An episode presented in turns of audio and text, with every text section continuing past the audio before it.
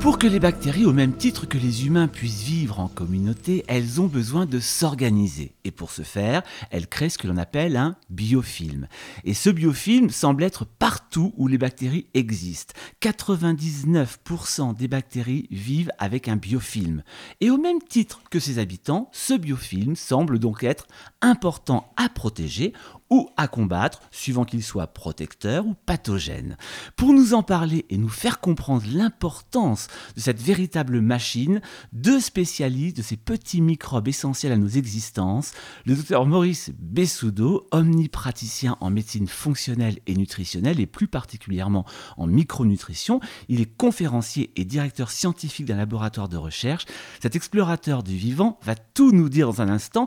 Et Marion Kaplan, naturopathe, créatrice du vitaliseur et autrice d'une vingtaine d'ouvrages dont le cœur de cible est le microbiote. Bienvenue dans Racine, le podcast qui s'inscrit au cœur de ce que nous sommes. Bonjour Marion. Bonjour. Alors Marion, vous allez réagir et nous aider à cuisiner le docteur Bessoudo pour tout savoir sur ce biofilm. Et bonjour docteur Maurice Bessoudo. Bonjour Florent et Marion, ou Marion et Florent, euh, maintenant. Oui, on fait attention. effectivement, alors... effectivement. Alors, Maurice, Marion, avant de parler du biofilm, je pense qu'il est important de rappeler ce qu'est l'intestin et ce que l'on appelle finalement le deuxième cerveau. Tu, tu, tu, fais un, gros raccourci. Il y a une fonction intestinale, certes. Le, le caractère deuxième cerveau euh, lui est conféré parce qu'il y a un système nerveux autonome euh, assez riche au niveau de la barrière intestinale, en particulier au niveau de l'intestin grêle et du côlon. Et la richesse euh, du microbiote d'un côté et de ce système nerveux de l'autre euh, permet d'expliquer par la relation que l'on connaît entre ce système nerveux et le système nerveux central qui est donc le, cerveau dans la boîte crânienne et la moelle épinière dans la colonne vertébrale, pourrait avoir, pour certaines on en a la preuve, pour d'autres pas du tout, une influence sur le fonctionnement du système nerveux central. Voilà. C'est pour ça qu'on dit que c'est un, deuxième cerveau. Ça, c'est la, la, la, définition pour le, le deuxième cerveau, mais l'intestin, est-ce qu'on peut rappeler finalement à quoi il sert? Quel est son rôle? Marion, peut-être? La seule chose, c'est que je voudrais témoigner, parce qu'on on, on dit des mots scientifiques, on veut faire des liens, mais ces liens, il y a plein de personnes qui peuvent les faire. Moi, par exemple, avant de retrouver une fonction intestinale, on va dire, on appelle en eubio, c'est-à-dire euh, qu'il y a un intestin qui fonctionne bien, j'étais quelqu'un de vraiment dépressif. Euh, à l'adolescence, je cherchais le moyen de me suicider. Ça va jusque-là. Hein. Donc, faut comprendre que tant que notre intestin ne fonctionne pas bien, ben, la tête, elle peut pas bien fonctionner. Je te laisse la parole. euh, Maurice. Eh bien, la, la, la fonction de, du tractus digestif dans son ensemble, est une fonction qui doit faire face euh, à plusieurs paradoxes, au moins deux. Donc le, le premier des paradoxes, c'est euh, à la fois nous protéger du monde extérieur et en même temps accepter une forme d'absorption. Donc c'est deux, deux, phénomènes antinomiques puisqu'on doit absorber par ce système digestif en même temps, et en même temps être protégé du, du monde extérieur. Parce que dans ce monde extérieur, il y a beaucoup de micro-organismes, mais il y a aussi une autre population qu'on dit halogène, c'est-à-dire vraiment totalement différente et qui fonctionne différemment, ce sont les aliments.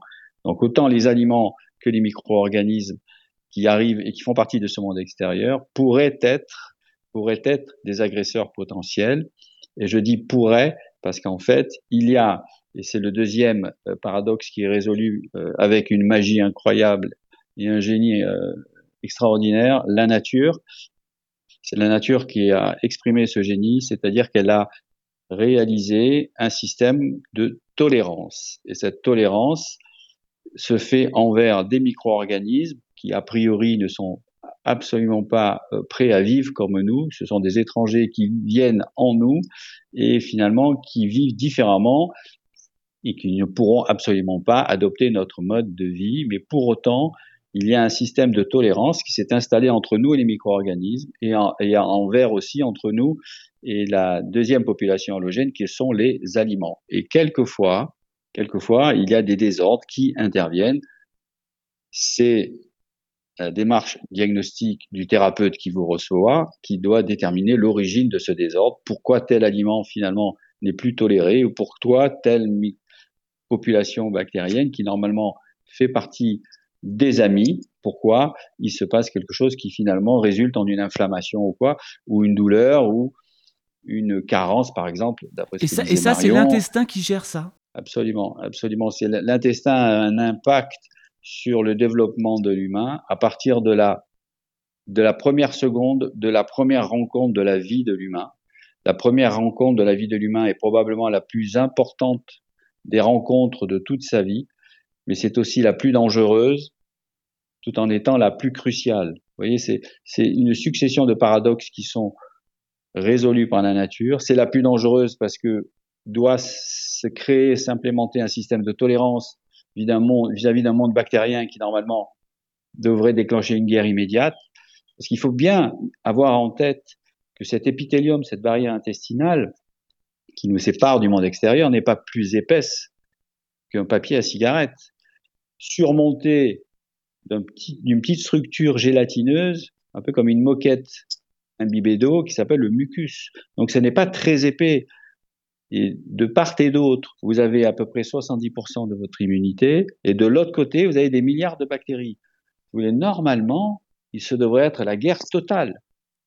Mais finalement, il ne se passe rien. Donc il y a cette rencontre qui est la plus dangereuse, mais qui finalement va être maintenue comme euh, acceptable par un phénomène de tolérance. Et quand on dissèque comment s'organise ce phénomène de tolérance, on est absolument ébahi en comprenant, donc on est ébahi par la compréhension de l'implication directe du microbiote lui-même dans l'organisation de la tolérance vis-à-vis de lui-même.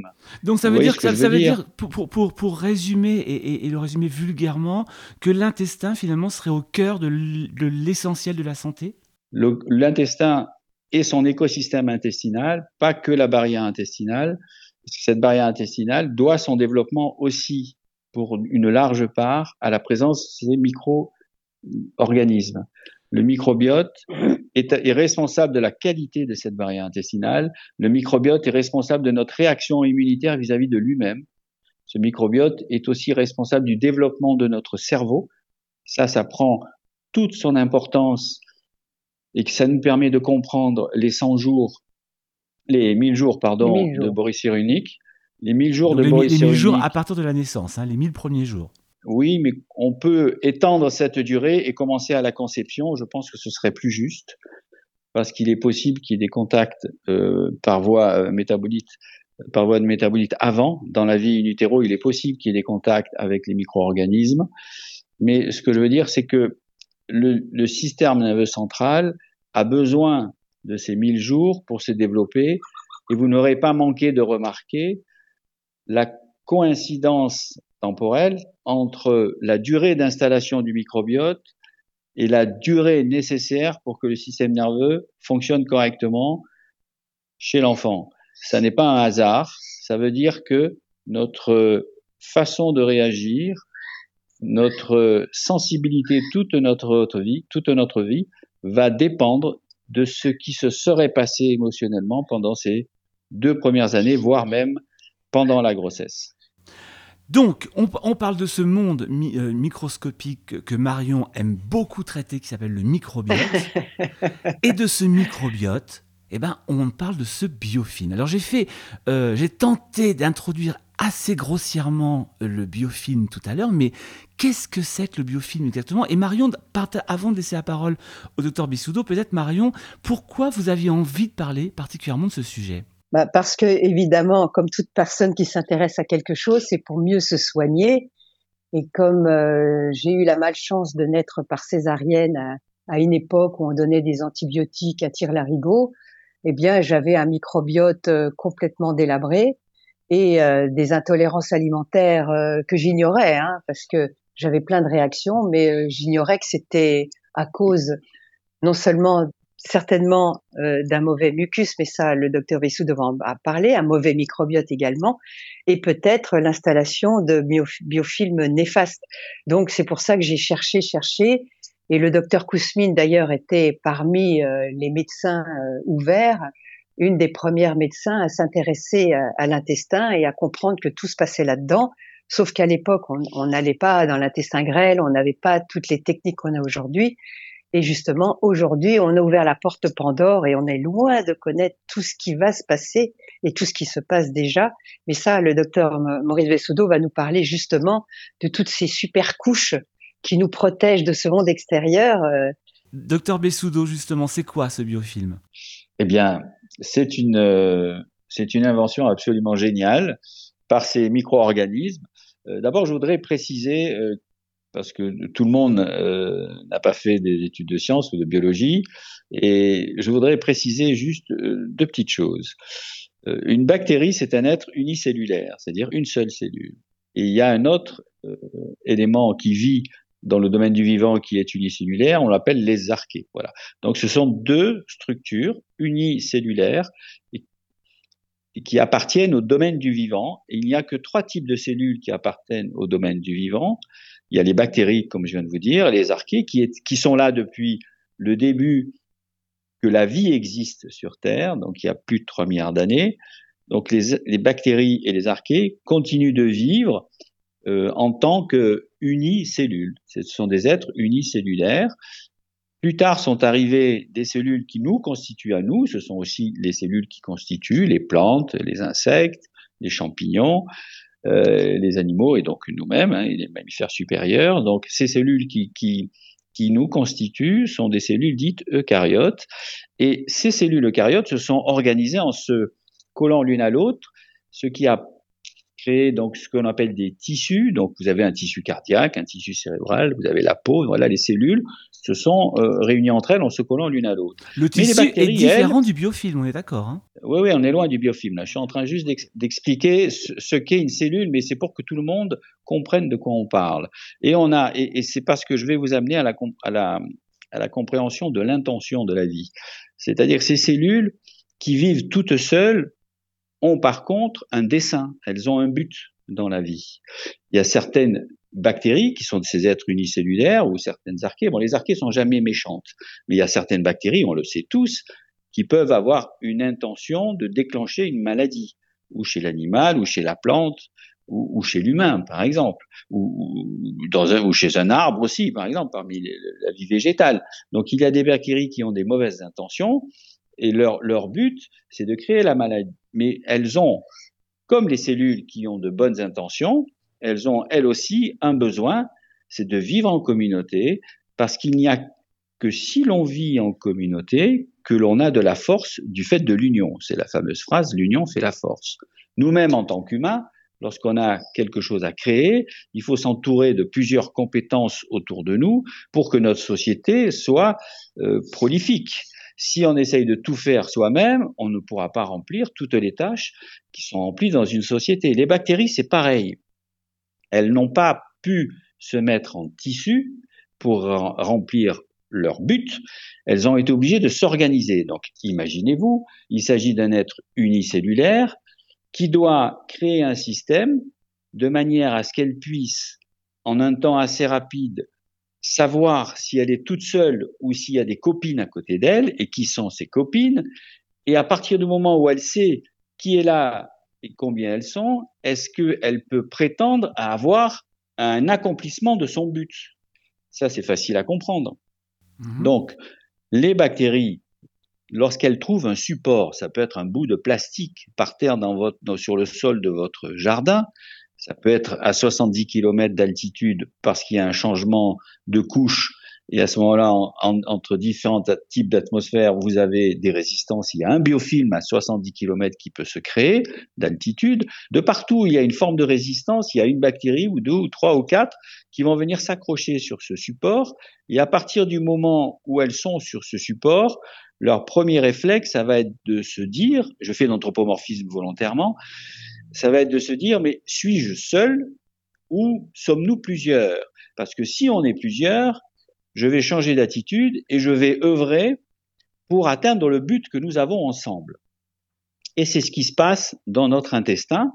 Les bactéries arrivent petit à petit entre 0 et 3 ans. Elles s'installent progressivement.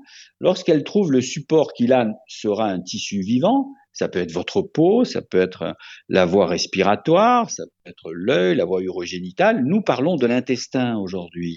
Donc quand les bactéries arrivent à s'accrocher sur le mucus qui surplombe l'intestin, elles commencent à créer cette substance gélatineuse qui est produite partout, là où les bactéries s'agrippent. Même en altitude, vous avez un biofilm. Oui, ça, veut, dire qu'en fait, le biofilm n'est pas uniquement dans le corps, mais peut être sur n'importe quelle structure qui a des bactéries, donc partout finalement, comme vous le dites.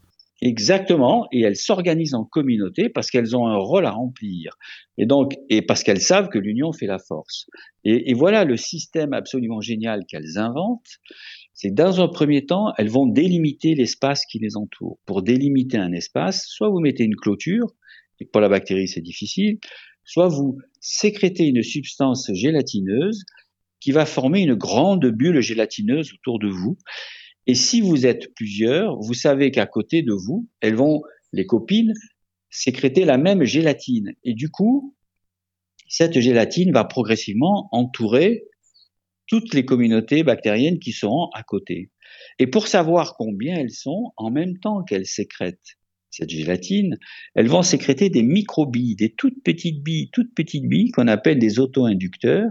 Elles vont sécréter ces petites billes toutes à un rythme constant, tac, tac, tac, tac, tac, tac, tac, parce qu'elles savent que si elles sont heureuses, ces petites billes dans l'espace clos de la gélatine, ces petites billes à un moment vont atteindre une concentration telle que la densité de ces billes sera très importante dans cet espace clos. Et la nature a prévu à la surface de ces bactéries des petits trous, comme nous, nous avons des pores sur la peau, eh bien, ces petites billes auront la possibilité de revenir à l'intérieur des bactéries parce qu'elles auront atteint une concentration importante. Et c'est ça le signal qu'attend la bactérie. Quand la bactérie voit revenir en elle, en ses auto-inducteurs, c'est que la concentration de ces auto-inducteurs était telle dans le gel qu'elle pouvait re-rentrer dans les bactéries et ceci ne pouvait être le résultat que de, que de la production en association de plusieurs bactéries. Et de cette manière, la bactérie sait qu'à côté d'elle, elle a des copines qui fabriquent des auto-inducteurs et qu'elles ont atteint ce qu'on appelle le quorum. Ça veut dire que plus elles vont être nombreuses, plus elles vont être actives pour nous protéger, par exemple, dans le meilleur des cas? Pas encore, parce que là, ça c'est le but. Mais avant de sécréter ce qui va nous faire du bien, il faut qu'elles sachent si elles sont assez nombreuses pour le faire. Ce mécanisme des auto-inducteurs, c'est un peu comme si elles avaient inventé la conscience du nombre. Il faut qu'elles sachent combien elles sont. Et à partir du moment où les auto-inducteurs reviennent en elles, ça veut dire qu'elles sont assez nombreuses dans cette bulle de gélatine. À ce moment-là, elles changent de fonction. En termes biologiques, on dit qu'elles changent de phénotype. Et elle va commencer à partir de ce moment-là, à remplir le rôle pour, lequel elles, elles sont là, c'est-à-dire digérer les fibres végétales pour, par exemple, certains types de bactéries, digérer les fibres végétales, transformer celles-ci en certains métabolites qu'on appelle des acides gras à chaîne courte, pour ceux qui connaissent un petit peu l'affaire. On va dire que ces acides à chaîne courte sont des structures chimiques qui sont le fruit de la digestion par les bactéries des fibres végétales que nous mangeons et que notre système de, de digestion n'est pas capable de digérer. Et ces bactéries les digèrent à notre place, et pour nous remercier de les avoir nourries, elles produisent des substances qui sont de très petite taille et qui vont rentrer en nous pour avoir une action à la fois immunitaire, sur le système nerveux central, sur la capacité à stocker l'énergie, sur la capacité à libérer l'énergie de ces stocks, ou même sur la capacité à produire de l'énergie à partir d'eux-mêmes. Donc le biofilm, en fait, va leur permettre de savoir combien elles sont, en tout cas si elles sont suffisamment nombreuses pour agir. Est-ce qu'on peut dire que c'est une forme de communication, ce biofilm, entre elles? C'est une, c'est une forme de communication, absolument. C'est, c'est pas, mais c'est, c'est la communication. C'est c'est ça le génie de la vie. C'est la création de ce biofilm parce que ça permet aux bactéries d'inventer la conscience du nombre, d'inventer, de pouvoir prouver que l'union fait la force. Et c'est aussi la preuve de cette phrase philosophique que j'adore, que c'est la rencontre qui fait le dialogue. La rencontre et le dialogue vont donner la vie. Le dialogue, nous l'avons avec les bactéries en mangeant ce qui leur fait du bien. Et elles nous répondent à cette première phrase que nous apportons, nous apportons en leur procurant leur source de fibres qui sont des sucres complexes. Donc les bactéries nous répondent par une autre forme de langage qui est le leur, qui sont des acides gras à chaîne courte qui nous pénètrent et qui vont avoir un impact, comme je vous le disais, sur l'immunité, le système nerveux central et la gestion de l'énergie. Est-ce que c'est une forme d'intelligence, ce biofilm? Ben, Justement, j'ai été euh, très embarrassé la première fois qu'on m'a posé cette question parce que je fais ma démonstration sur le biofilm. Euh, je ne crois pas qu'il y ait beaucoup de personnes qui la fassent actuellement encore, mais j'ai fait cette démonstration sur le biofilm euh, justement pour pour apporter un éclaircissement sur le, le génie de la vie, mais je j'ai des difficultés à aller parler d'intelligence ou, ou, de conscience, tu le comprends bien, euh, parce que normalement on attribue ces traits à des formes de fonctionnement qui font appel à, à un système nerveux développé. Là, on est quand même en train de parler d'êtres unicellulaires. Ces êtres unicellulaires euh, n'ont pas de système nerveux. Par contre, ils ont une structure de base qui est la base de la vie, et probablement, ça n'est pas un hasard que ces bactéries toutes les formes de bactéries qui étaient là il y a 3 milliards d'années, c'est-à-dire plus de 3 milliards d'années, c'est-à-dire très très très longtemps euh, avant que l'Homo sapiens arrive sur Terre, hein, enfin soit, soit le fruit d'une évolution sur Terre. Très très très longtemps avant, ces bactéries étaient là et il est absolument épatant de se rendre compte que notre santé est dépendante de la présence de ces micro-organismes dans notre intestin. Les mêmes, ce sont les mêmes bactéries qu'elle soit anaérobie, c'est-à-dire qui nécessite l'absence d'oxygène pour se développer, ou aérobique, ou que ce soit comme les, les cyanobactéries sont on a des, des, cyanobactéries en nous, et on a des archées en nous, comme à l'époque. À l'époque où nous n'existions, où nous n'étions même pas prévus, je dirais. Hmm. Voilà. Donc, c'est toujours les mêmes bactéries qui vivent en nous et qui ont gardé cette capacité à comprendre combien elles sont et à être capables de changer leur phénotype, c'est-à-dire leur mode de fonctionnement génétique en particulier, pour remplir une fonction précise. Alors justement, Maurice, justement, ce, qui est intéressant pour qu'on comprenne bien comment ça fonctionne, et pour la petite histoire, je vous ai entendu parler de l'exemple du plancton marin. Et là, je pense que ah, c'est un bon exemple pour qu'on comprenne ah clairement ce que c'est que ce microfilm et le pouvoir de ces bactéries. Absolument, tout à fait, absolument. Donc, nous, eh bien, situons-nous immédiatement dans cette histoire, situons-nous dans le Pacifique, dans cet océan Pacifique où il y a de très très gros mammifères marins qui attendent impatiemment la nuit en particulier pour se nourrir. Et pourquoi la nuit? Parce que les, les, les planctons, euh, les, petits, ces petits êtres euh, qui ont une forme de, petites sèches et qui vivent par euh, centaines de milliers, par milliers d'exemplaires ensemble, euh, la nuit, ils, montent se loger à la surface de la mer. Et la nuit, lorsque vous avez un amoncellement sous forme de nuages circulaires de plancton comme ça, vous avez les rayons lunaires qui tapent à la surface de la Lune, qui vont être arrêtés par ce nuage de plancton, et donc le mammifère qui est en profondeur n'a qu'à regarder la surface de la mer. Il observe là où les rayons lunaires pénètrent à la surface vers la profondeur et les zones où il n'y a pas de pénétration du rayon lunaire, il y aura un cône d'ombre. Et le mammifère saura que là où se trouvent les cônes d'ombre, il y a son repas. Et le plancton il Et là, le plancton va se retrouver dans la gueule du mammifère. Mais voilà, c'était sans compter l'intelligence des bactéries. Parce que les bactéries sont comme chez nous nécessaires au système digestif de chacun de chacun de ces petites crevettes, de ces petits de ces petites sèches. Les bactéries sont à l'intérieur de petites vésicules de chacun de ces planctons. Dans ces petits, ils ont chacun des dizaines de vésicules sur leur corps, et ces bactéries sont à l'intérieur elles peuplent chacune des vésicules qui sont des vésicules de digestion pour ce plancton. Et donc ce plancton a ces bactéries avec leur biofilm dans chacune des vésicules. Imaginez-vous ce génie des bactéries qui composent le microbiote du plancton.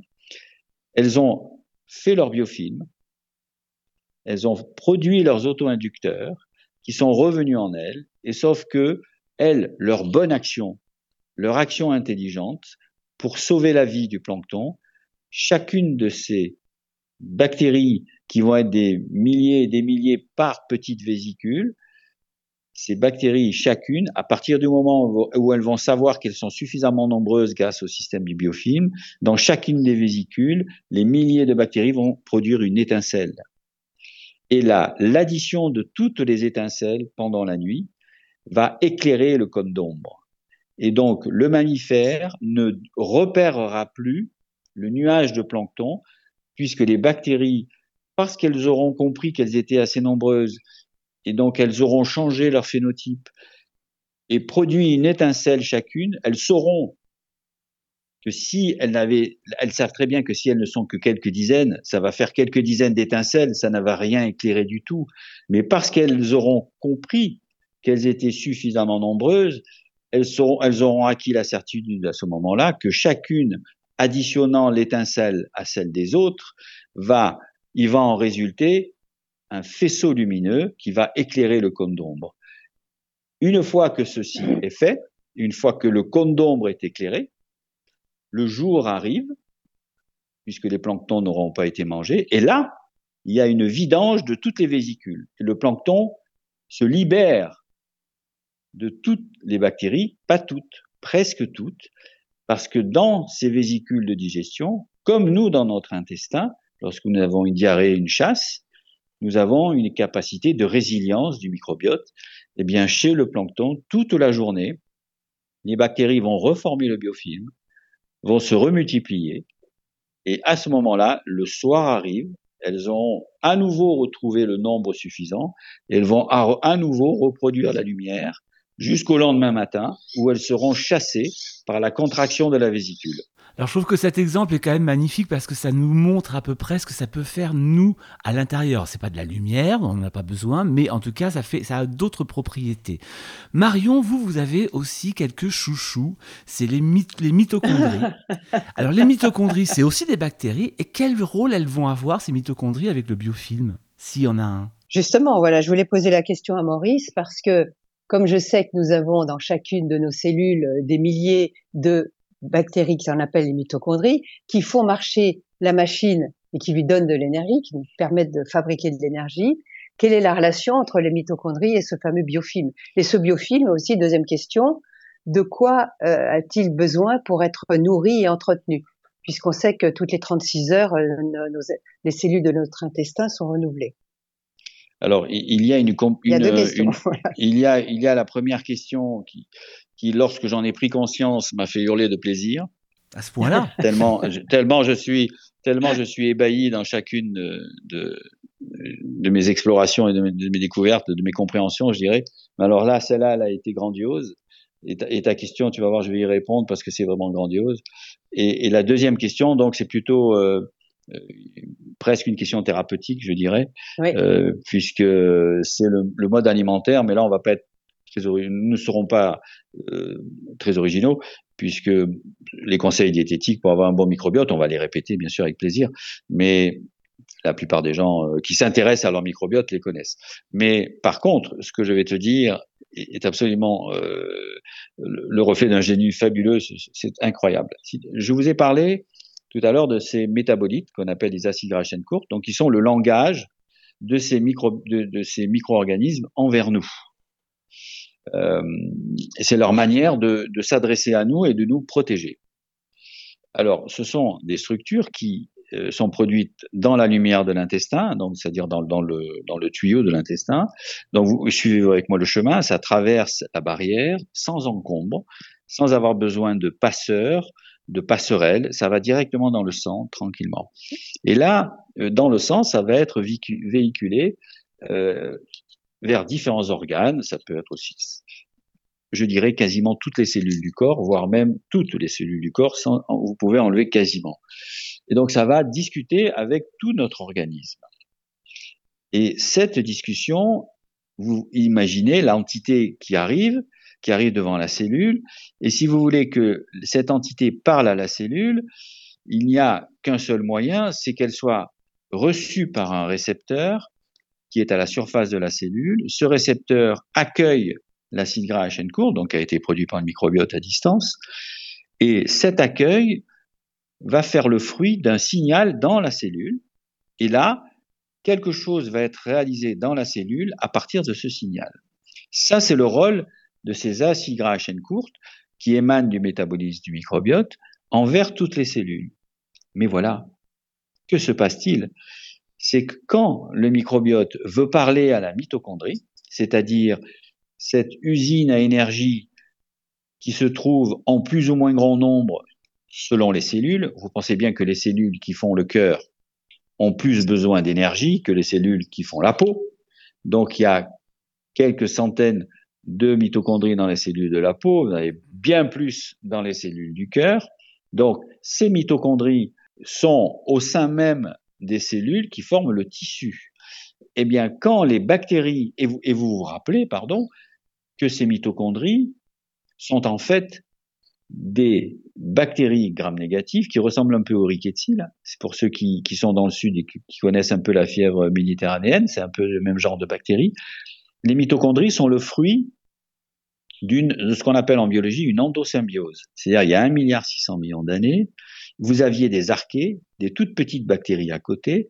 Les petites bactéries étaient certes petites et vulnérables, mais elles avaient développé une intelligence particulière, c'était celle de gérer l'oxygène qui commençait à être pesant par sa présence dans l'atmosphère. Il n'y avait pas d'oxygène au début, il y en a eu après.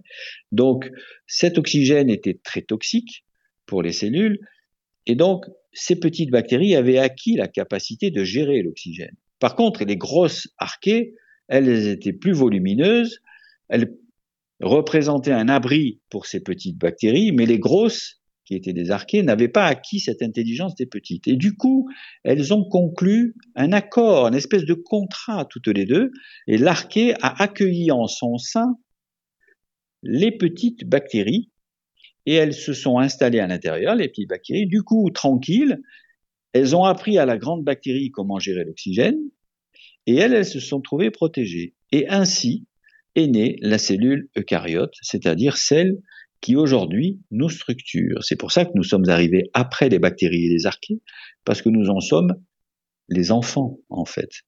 Et ce que j'aime dire aussi dans mes cours sur le microbiote, c'est que en nous, nous avons les bactéries qui nous ont donné naissance. C'est magnifique. Nous devons protéger nos parents qui sont à l'intérieur de nous, comme nos parents nous protègent depuis la première seconde à laquelle ils sont rentrés en nous. Donc c'est extraordinaire dans ce phénomène de phylogénie comme ça. Donc ce qu'ont été les bactéries seules, les archées seules, en se combinant par endosymbiose, elles ont donné un nouveau type de cellules. Et je vous rappelle, je vous l'ai dit tout à l'heure au début, il n'y a que trois types de cellules à la surface du globe. Il n'y a que les bactéries, que les archées et que les cellules eucaryotes qui nous constituent. Donc ces cellules eucaryotes ont formé des tissus avec l'évolution sur des milliards d'années, et aujourd'hui, nous, nous nous parlons au téléphone, on a inventé le téléphone, et on parle de qui? De ces éléments qui nous ont donné la vie, et ces mitochondries sont, donc d'anciennes bactéries. Eh bien, figurez-vous que les bactéries de notre microbiote, quand elles veulent parler aux mitochondries, elles ne passent pas par un récepteur. Elles y vont directement. Ça veut dire que quand les bactéries se parlent à elles-mêmes, puisque les mitochondries sont des anciennes bactéries, elles ne prennent pas le temps qui les retarderait de passer par un récepteur.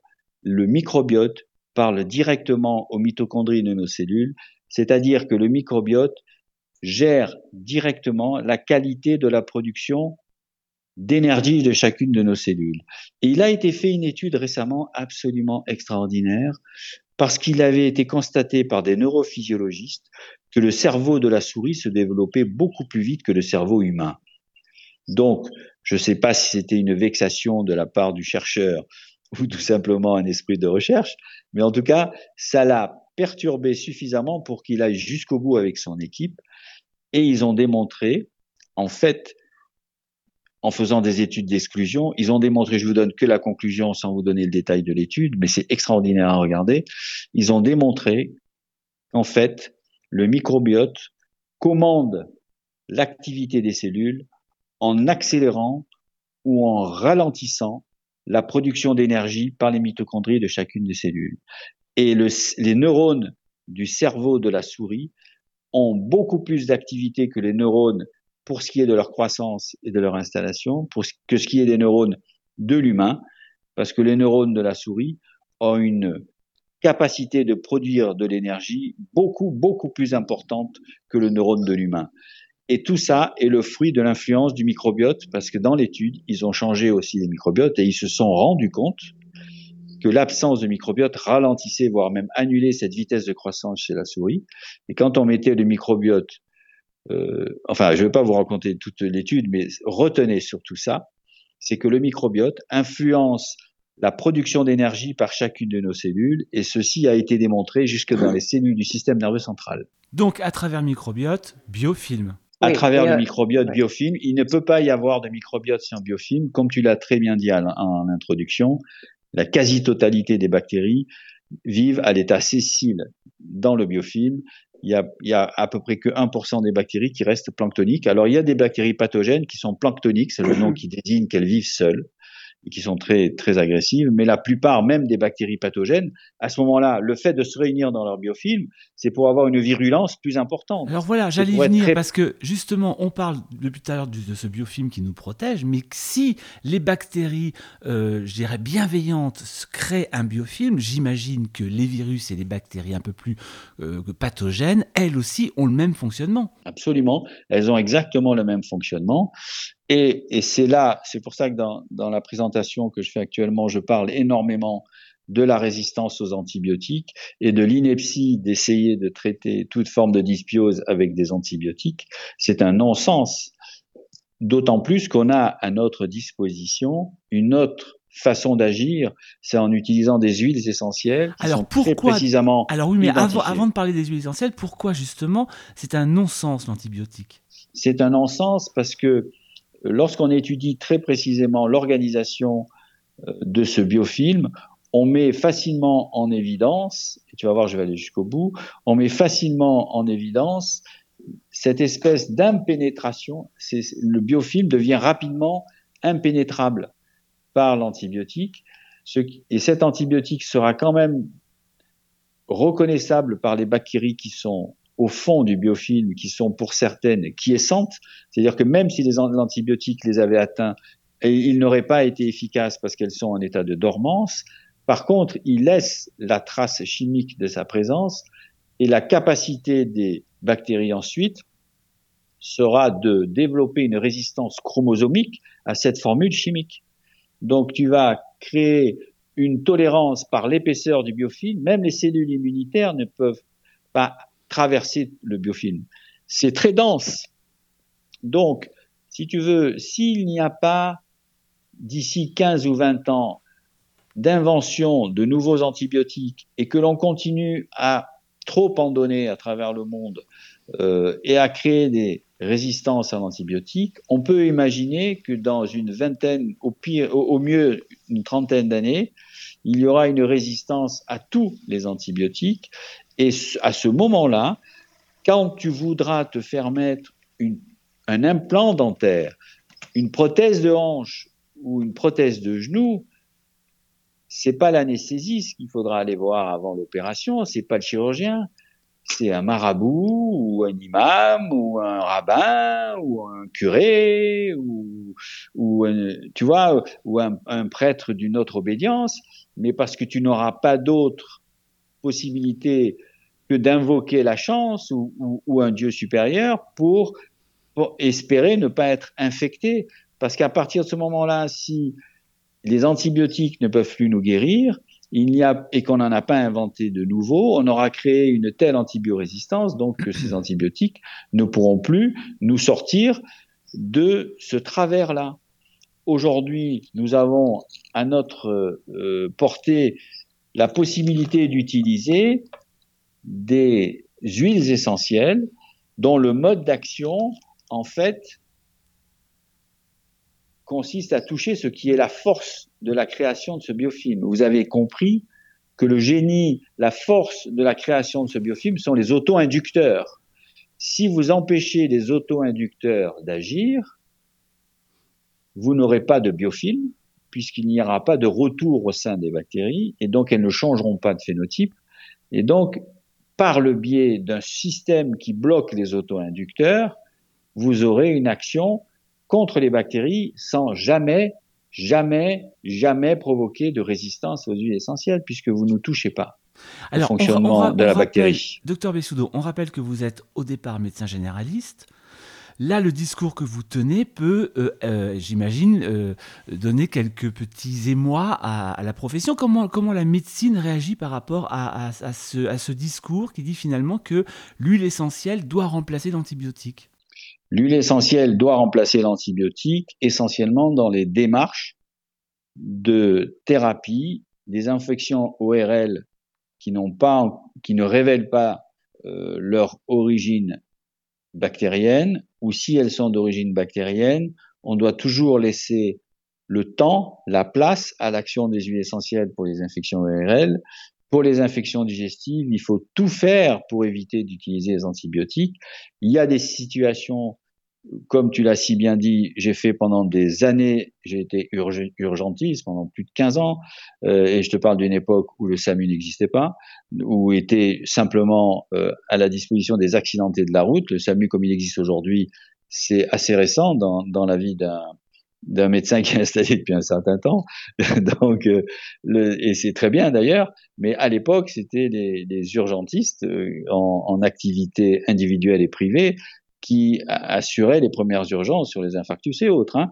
Donc, euh, dans ces systèmes euh, d'urgence, il, nous est arrivé à tous qui pratiquions cette médecine aussi d'être euh, devant des abdomens indurés, des abdomens douloureux, dans une appendicite, dans une sigmoïdite, tu dois c'est-à-dire une inflammation d'un diverticule qui un diverticule c'est une petite bulle qui est sur la paroi du côlon. Et donc quelquefois ces petites bulles s'infectent. Et, lorsqu'elles s'infectent en particulier au niveau du sigmoïde c'est la partie gauche à l'angle gauche là dans l'aine un peu au-dessus de l'aine de, de, de l'abdomen et pratiquement en miroir euh, de la localisation de l'appendite, l'appendice étant à droite. On a les mêmes signes à gauche, ça s'appelle une sigmoïdite. La dangerosité est la même, c'est le risque de perforation et de péritonite. Donc dans ces situations, il faut l'antibiotique. C'est impératif. Bien sûr qu'il faut des antibiotiques, il faut réserver ces antibiotiques à des situations qui, dans l'urgence, qui mettent en jeu euh, la vie euh, de la patiente ou du patient dans toutes les autres situations, il faut se donner le temps. Il faut essayer d'agir d'une manière plus physiologique et utiliser ces huiles essentielles qui vont perturber l'organisation des bactéries et qui vont les empêcher de fabriquer correctement comme elles le voudraient le biofilm. Et si vous les empêchez de fabriquer leur biofilm, vous les empêchez de s'installer et d'exprimer leur virulence, ou quelquefois, nous parlons de dysbiose, alors là, il ne s'agit pas de bactéries particulièrement virulentes, mais de bactéries qui, dans leur proportion et dans leur qualité de fonctionnement, font qu'elles provoquent des douleurs et, d'autres symptômes, et quelquefois ça va jusqu'à des ruptures de ces jonctions serrées qui tiennent les cellules serrées entre elles. Donc ce sont des perméabilités de membrane qui s'installent à ce moment-là. Donc à ce moment-là, il est utile indispensable d'utiliser des huiles essentielles qui vont perturber le fonctionnement de ces micro-organismes, même s'ils font partie de la flore commensale, mais ils sont devenus gênants parce qu'ils sont trop nombreux et par la qualité de la relation qui est devenue disproportionnée avec nous. Et je voudrais dire, répondre à cette question qu'on me pose souvent, c'est que effectivement, lorsque vous voulez traiter une dysbiose avec des huiles essentielles, parce que il faut régler le problème. On rappelle juste que la, la, dysbiose, c'est la perméabilité de l'intestin. Non, non, c'est pas exactement. C'est un, un désordre. C'est un. Non, mais c'est bien, c'est bien, c'est bien. Il faut, faut dire. il faut dire c'est un désordre il faut dire des bêtises, fait du bien. C'est un désordre, j'en dis beaucoup aussi, tu sais, après c'est dans le temps qu'on rectifie. C'est un désordre euh, dans la qualité et la quantité. C'est en fait, c'est une perte de la relation entre l'hôte et les micro-organismes. Nous avons une relation avec les micro-organismes. Cette relation doit être respectée.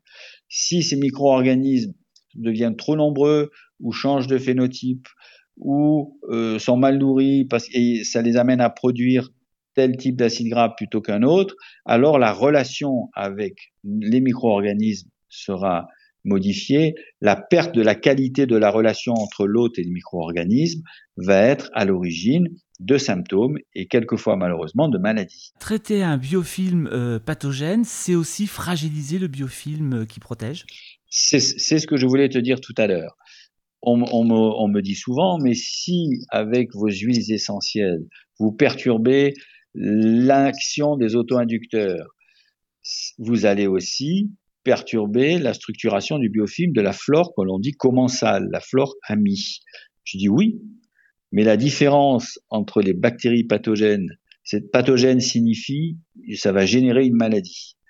Donc la différence entre ces bactéries qui génèrent des maladies, donc qui sont donc pathogènes, et les bactéries qui peuplent notre flore intestinale, comme on le disait avant, le, microbiote, la différence entre les deux, c'est que si vous empêchez les bactéries pathogènes qui ne font pas partie de votre flore de se développer. Avec le courant des selles, elles vont être éliminées. Il n'y a pas de chance pour elles de, de re-infester l'intestin. Il faudra que vous les réavaliez à nouveau par une voie, euh, par un aliment contaminé, par exemple. Par contre, lorsque vous perturbez une flore commensale, et c'est ce qui se passe lorsque vous prenez des huiles essentielles, ne vous inquiétez pas vous avez ce que l'on appelle une capacité, le, microbiote, pardon, a une capacité de résilience. La résilience, pour citer une nouvelle fois le maître cyrillique, la résilience, c'est cette capacité aussi à redevenir.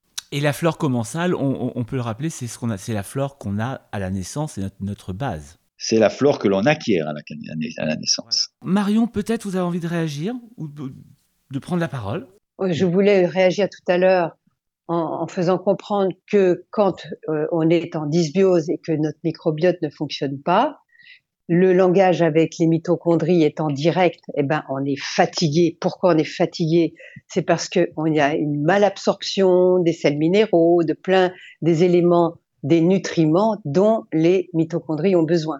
C'est important que les gens comprennent que on mange pour vivre, ok? Parce que ce biofilm, faut qu'il soit nourri aussi. D'où l'importance de le nourrir avec des bonnes fibres qui vont pouvoir générer ces, ces fameux acides gras à chaîne courte, mais également pour avoir euh, de, euh, des nutriments qui permettent euh, à cette machinerie incroyable de fonctionner. Et donc, quand on est en dysbiose, qui a été mon cas pendant des décennies, eh ben euh, j'étais fatiguée, j'ai cherché l'énergie le matin. Euh, c'est les gens qui sont à la machine à café euh, qui s'en sortent pas, et, et en plus ils, ils essayent de, de, se trouver des, des, éléments pour se shooter avec du sucre et compagnie, et ils ne font qu'entretenir un cercle vicieux. Ça, c'était une petite mise au point que je voulais, mais je voulais juste une dernière question pour pas que ça soit trop long.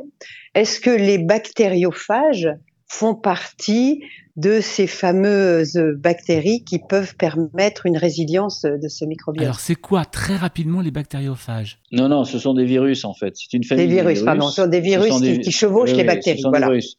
Ce sont des virus qui sont indispensables qui se servent des bactéries. Donc, ils sont indispensables aux bactéries pour avoir leur action aussi. Donc, le rôle des bactériophages, bactériophages est fondamental. Je veux dire qu'ils sont fondamentaux, euh, les bactériophages et leurs actions, parce qu'ils ont euh, plusieurs rôles.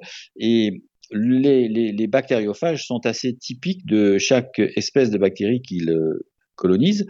Euh, c'est-à-dire que si on détermine, si on, a une méthode de détermination des bactériophages, on sait quelle famille de bactéries vous peuple. Donc c'est très spécifique. Il y a d'autres évolutions sur euh, la compréhension de, de l'extension des micro-organismes dans le corps, mais on ne va pas l'aborder de suite. Pour pas, euh, il faut rester dans le sujet. Donc le mm. sujet, c'est le biofilm. Le biofilm, c'est l'organisation de la vie en communauté pour remplir leur rôle de toutes les bactéries, que ces bactéries soient commensales avec un, esprit et un but bénéfique ou que ces bactéries soient pathogènes. Euh, il y a de très très rares bactéries planctoniques, mais de toute manière, même les planctoniques sont touchés par, le, euh, par les UV essentiels, par d'autres modes d'action que euh, celui qui touche les auto-inducteurs, les huiles essentielles peuvent être directement bactéricides aussi sur euh, les, bactéries planctoniques. Mais ces bactéries-là, euh, ont rempli ces bactéries commensales qui vivent en biofilm au sein de, de nous-mêmes, ont en leur sein euh, abritent en leur sein des structures qui ne font pas partie du domaine du vivant, qui sont des virus qu'on appelle des bactériophages, et ces bactériophages sont spécifiques de chaque espèce de bactérie.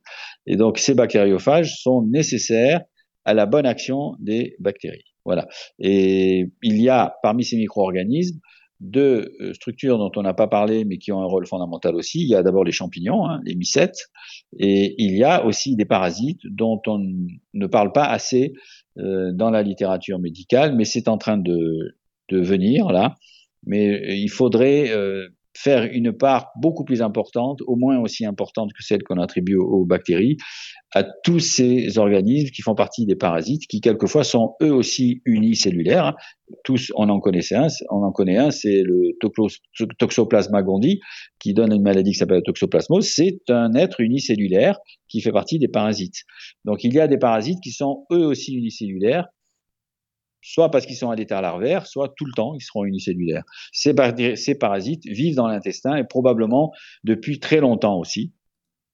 Donc, euh, ils doivent faire partie probablement de certaines évolutions et de certains fonctionnements euh, du corps humain et du corps du mammifère en général.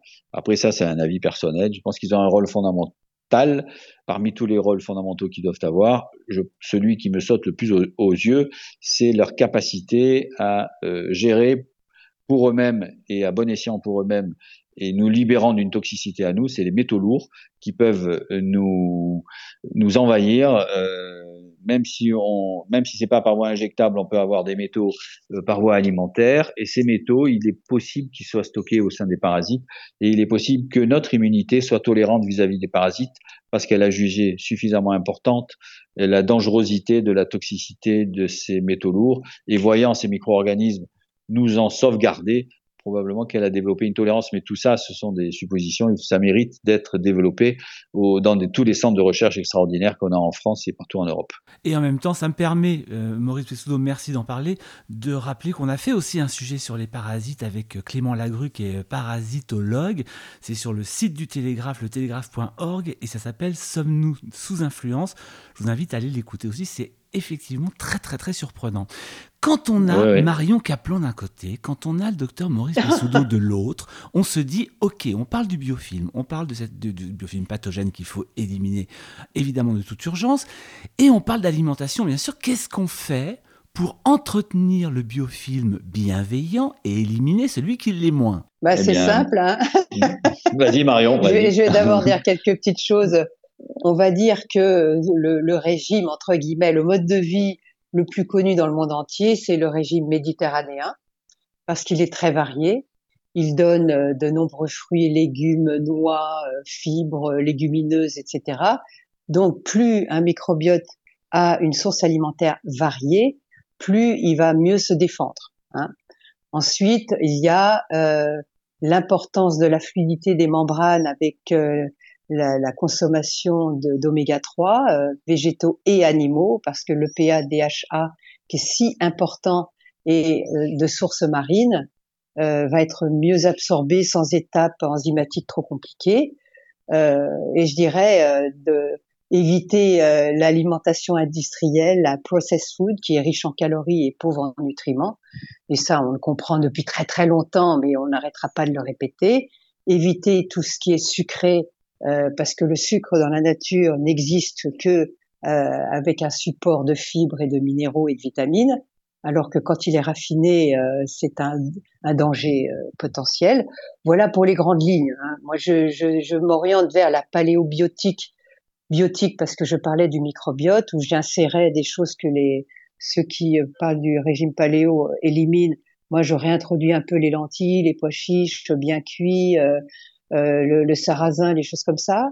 C'est vrai que je suis très fâchée avec euh, le blé et le gluten moderne, je dis bien moderne, mais euh, les personnes qui sont en très bonne santé, qui ont un, très bon microbiote et un, très bon biofilm peuvent consommer des blés anciens et un bon pain au levain.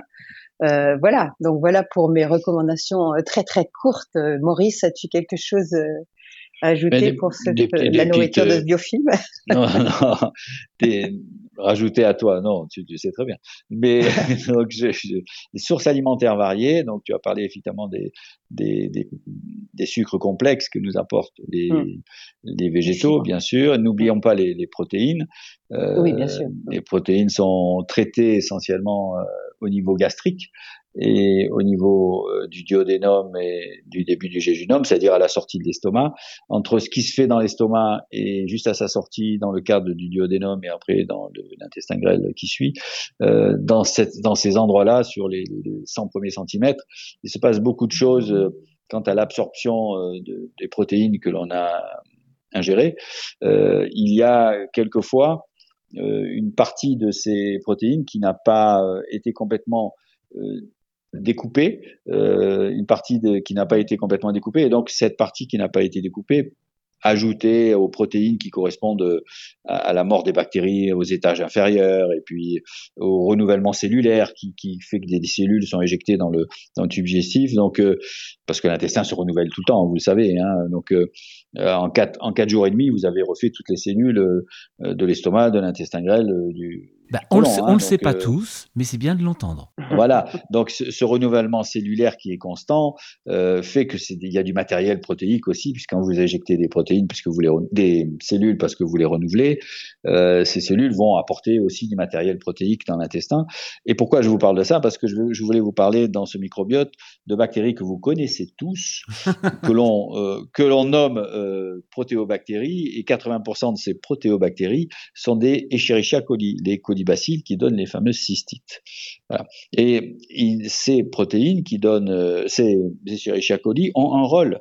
C'est elles qui vont traiter les protéines, soit que vous n'avez pas bien mastiquées, soit qui ont été mal digérées par l'estomac, soit les deux étapes se sont bien passées, mais tout n'a pas pu être bien découpé dans l'intestin grêle.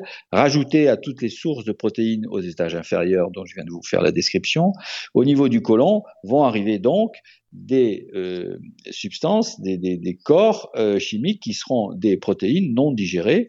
Ce sont les Escherichia coli et ses, et ses petites copines qui vont euh, venir et s'occuper de ces protéines-là. Et ce traitement de ces protéines sera une source d'azote pour nos muscles, par exemple. Donc, le, ces Escherichia coli qui sont euh, dans le tube digestif sont des bactéries qui sont nécessaires. Je vous parle de ces Escherichia coli parce que euh, tout le monde nous dit que notre microbiote est notre identité, ce qui est vrai. Je veux dire, fondamentalement, toute la vie, on garde quasiment les, mêmes bactéries, mais pas dans les mêmes proportions. Il y a beaucoup d'influence du monde extérieur sur la proportion de ces bactéries. La grande influence avec le temps, même si vous faites très attention, c'est l'âge malheureusement, et avec le temps deviennent dominants des bactéries qui étaient euh, faibles et deviennent très faibles des bactéries qui ont été dominantes. Celles qui disparaissent peu à peu, ce sont les euh, firmicutes, c'est-à-dire toute la famille qui gère les fibres végétales, par exemple.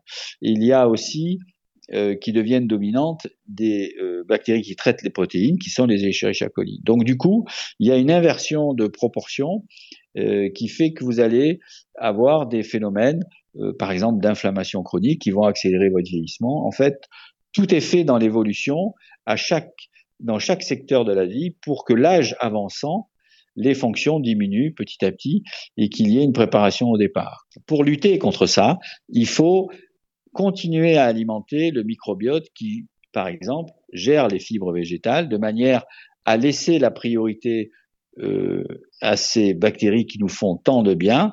Euh, il faut euh, je dirais, euh, essayer d'avoir une bonne qualité de denture pour continuer à mastiquer le plus longtemps, le mieux possible. Euh, il faut garder le goût et, c'est très important de manière à inverser cette tendance que le microbiote, comme d'autres mécanismes dans le, dans le temps, au vieillissement. C'est une tendance naturelle.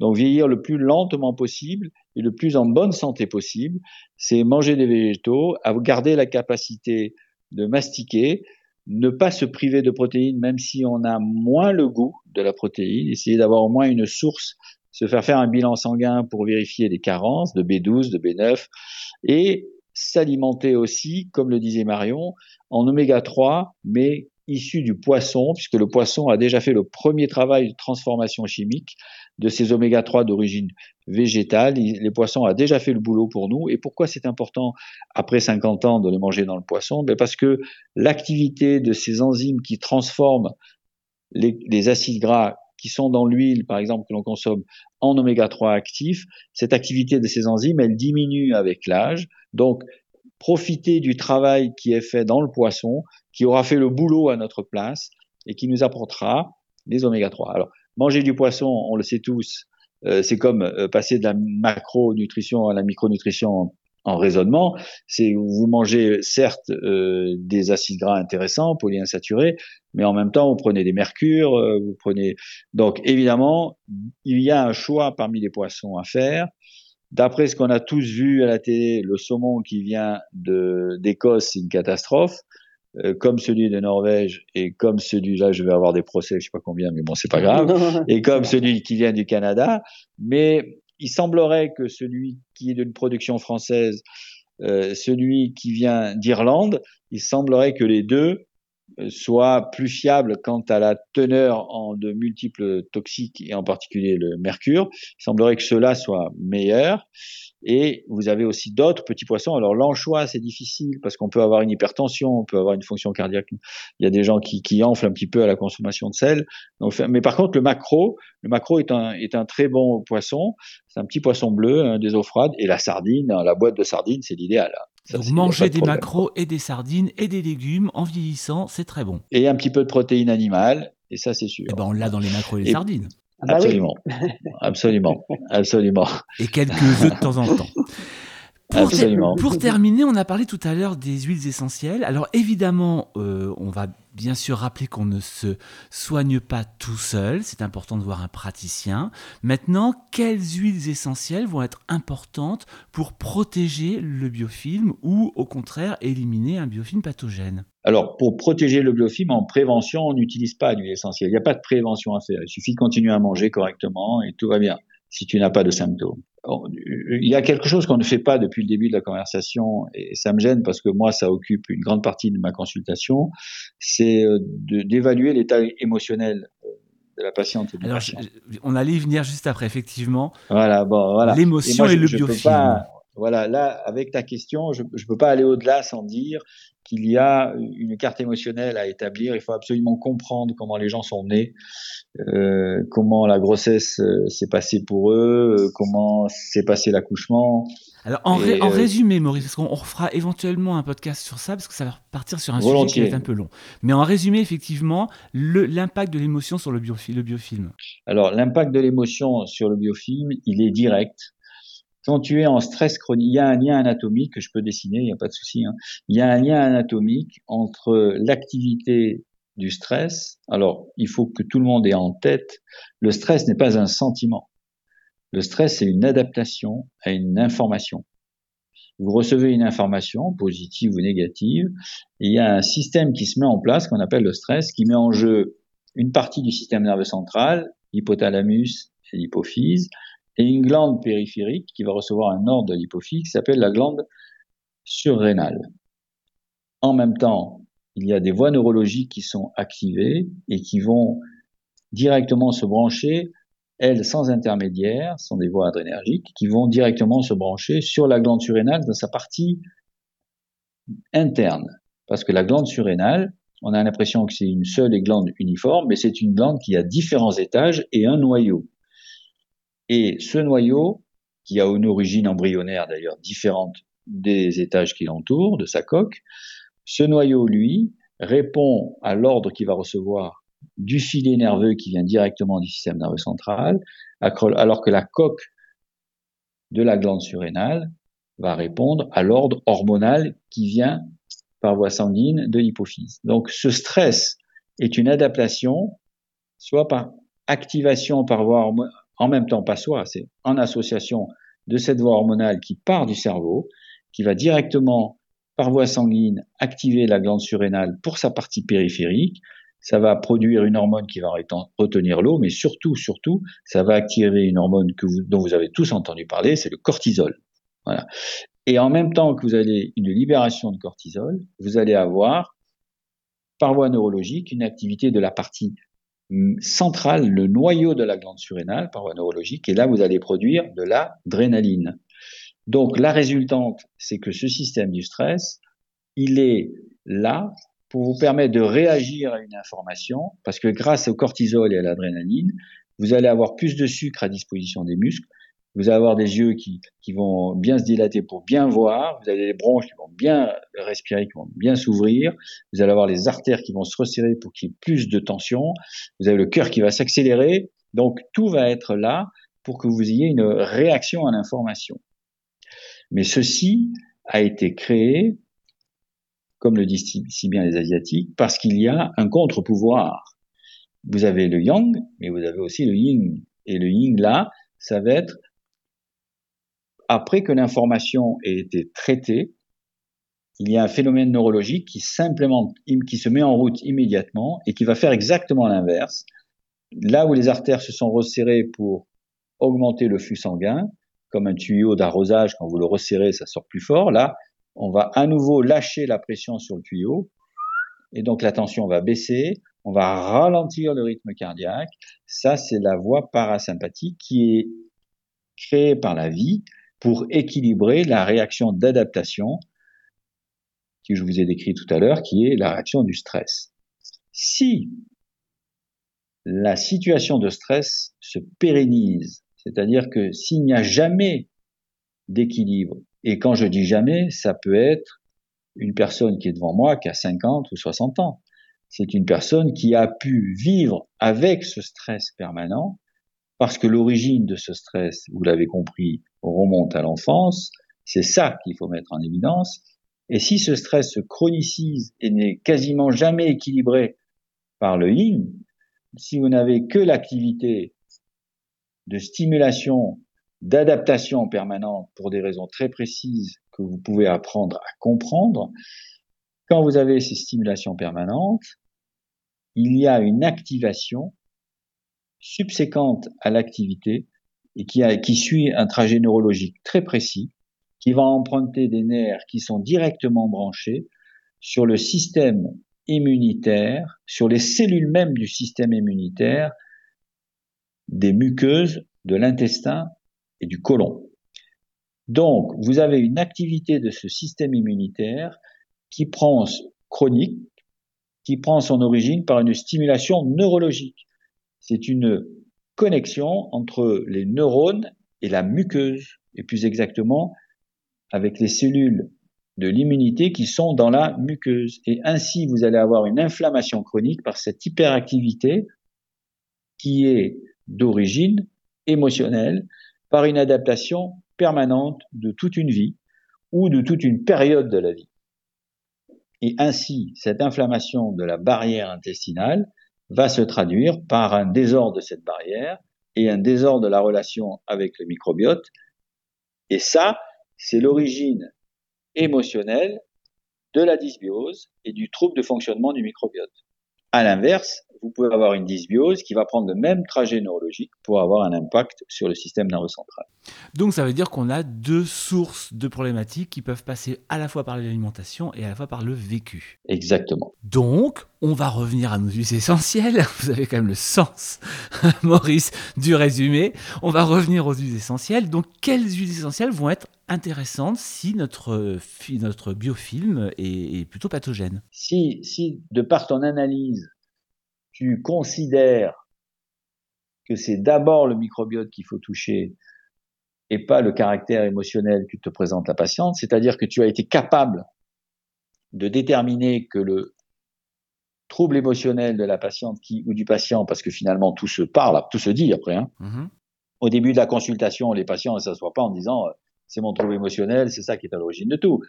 Au contraire, ils viennent te dire euh, j'ai mal à une articulation. Et c'est en partant d'articulation que tu vas au système inflammatoire, que le système inflammatoire t'amène à l'intestin et tu te dis s'il y a un problème intestin, est-ce qu'il n'est pas causé par un problème émotionnel?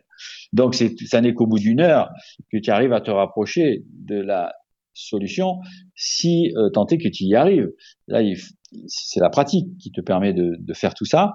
Et donc, le, si tu penses que à l'issue de ta réflexion, il faut d'abord t'intéresser au microbiote et le système émotionnel s'arrangera parce qu'il n'y a pas d'autre source de dérèglement émotionnel que l'inflammation intestinale par le microbiote, à ce moment-là, tu traites effectivement ta dysbiose en tant que telle et en tant que responsable du désordre émotionnel. Et là, pour traiter ta dysbiose, tu utilises les huiles essentielles, de la cannelle, la palmarosa, du titri. Enfin, il y a, plusieurs, euh, plusieurs. Euh, il y a même des, laboratoires qui ont sorti des synergies d'huiles essentielles de manière à traiter la dysbiose. Mais comme vous venez de le dire, effectivement, ça passe d'abord par un examen, d'abord par une conversation, une discussion pour savoir un peu d'où le problème vient. Ce n'est pas si simple que ça. Ah non, non, non. Et une palpation, évidemment, si, si c'est possible. Voilà. Évidemment. Laissons-nous palper. Tout à fait. Eh bien, écoutez, en tout cas, vous aurez bien compris que c'est un sujet extrêmement vaste. On aurait pu encore dire beaucoup, beaucoup de choses. On pourrait en parler pendant des heures de ce fameux biofilm. Euh, merci beaucoup, euh, docteur Maurice Bessoudo, d'avoir partagé avec nous ses connaissances. Marion, je sais qu'il y a un, projet euh, de livre prochainement sur les petits déjeuners. Oui, parce que le petit déjeuner est tellement important et Dieu sait si quand je ne savais pas, quand j'avais une vingtaine d'années, même une trentaine d'années, euh, j'ai compris que si vous démarrez mal la journée, vous la finissez mal. Donc le petit déjeuner va être le moment le plus important à connaître en fonction de qui vous êtes, de votre microbiote, de votre psychologie. Et euh, il y a certaines personnes qui euh, n'ont pas faim le matin, et j'en fais, fais partie en général, sauf que c'est pas tout le temps. Donc l'écoute de son corps va être primordiale et je vais vous donner des clés justement euh, et d'écoute et de, de, compréhension de qu'est-ce qu'il faudrait manger au petit déjeuner. Mais je vais pas tout vous dire maintenant. Ah ben non, on découvrira ça très très prochainement. Ce sera aux éditions 95 degrés et ce sera dans une collection qui s'appelle La Gazette de Marion. Il y aura d'autres numéros derrière, me suis laissé dire. Merci beaucoup Marion Caplan, merci beaucoup Maurice Bessoudo. Ce partage fut très riche et on a compris qu'il va falloir faire attention à son biofilm et en prendre grand soin. Merci à tous les deux. Merci. À bientôt. Au revoir. Au revoir, Au revoir. Au revoir Florent. Au revoir.